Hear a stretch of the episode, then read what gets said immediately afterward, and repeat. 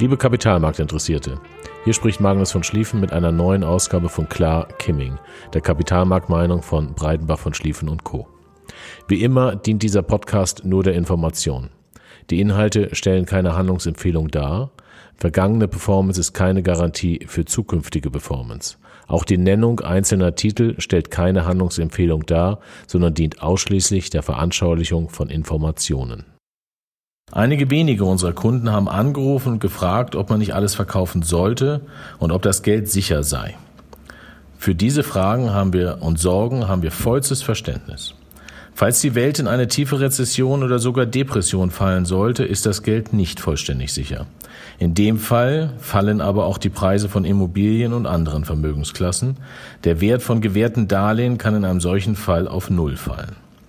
In der Historie waren immer die die Gewinner, die am Ende der Krise Sachwerte besaßen. Und damit meinen wir nicht Oldtimer, sondern Beteiligung an Unternehmen sowie der Besitz von Grund und Boden.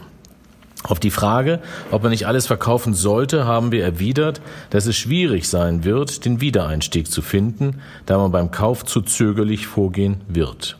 Die Geschichte zeigt, dass niemand in der Lage ist zu timen und dass der Wiedereinstieg in der Regel auf dem Niveau erfolgt, zu dem man verkauft hat. Das ist einer der Gründe, warum wir der Meinung sind, dass ein kompletter Verkauf auf Dauer nicht der richtige Weg ist. Dennoch können wir nicht verleugnen, dass das bisher richtig gewesen wäre.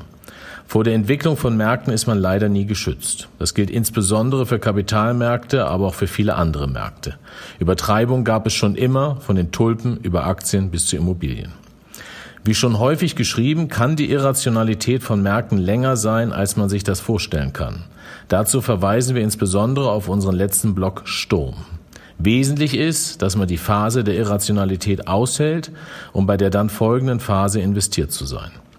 Für einen Vermögensverwalter ist es unmöglich, auf Dauer die Dauer jeglicher Irrationalität vorherzusagen. Aber ein Vermögensverwalter kann dafür sorgen, dass sich im Portfolio Aktien von Unternehmen befinden, die eine Zukunft haben, auch in den vergangenen Rezessionen Geld verdient haben, die mit ihren Produkten eine Preisdurchsetzungsmacht haben und die eine solide Bilanz aufweisen. Welche Auswirkungen ein Unterschied in nur einem dieser Faktoren haben kann, zeigen die Entwicklung der Aktienkurse von Deutsche Telekom und SAP über die letzten 20 Jahre auf. Im Jahr 2000 versteigerte die Bundesrepublik Deutschland UMTS-Lizenzen für die Mobiltelefonie und die Deutsche Telekom kaufte eine dieser Lizenzen für 8,5 Milliarden Euro. Außerdem kaufte die Deutsche Telekom damals das US-Unternehmen VoiceStream für ca. 50 Milliarden US-Dollar. Das Resultat war ein extrem hoch verschuldetes Unternehmen mit einem mittelmäßigen Management.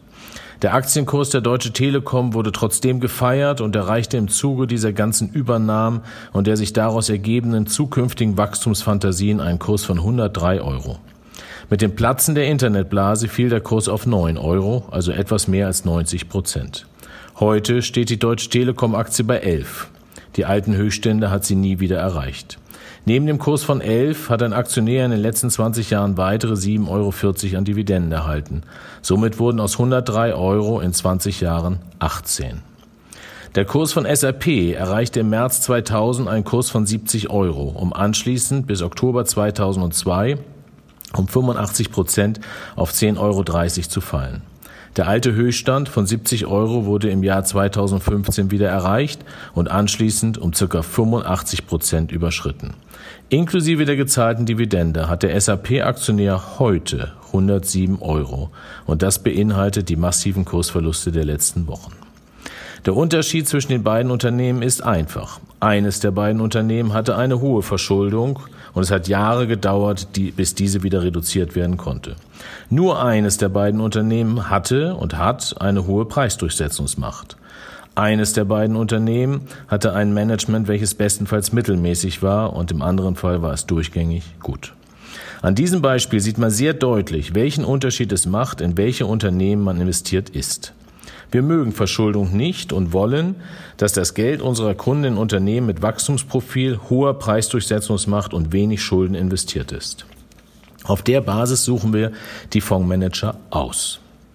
In dem Sinne wünschen wir Ihnen allen ein schönes Wochenende. Passen Sie auf sich und Ihre Lieben auf und bleiben Sie gesund. Ihr Magnus von Schlieffen vom BVS-Team.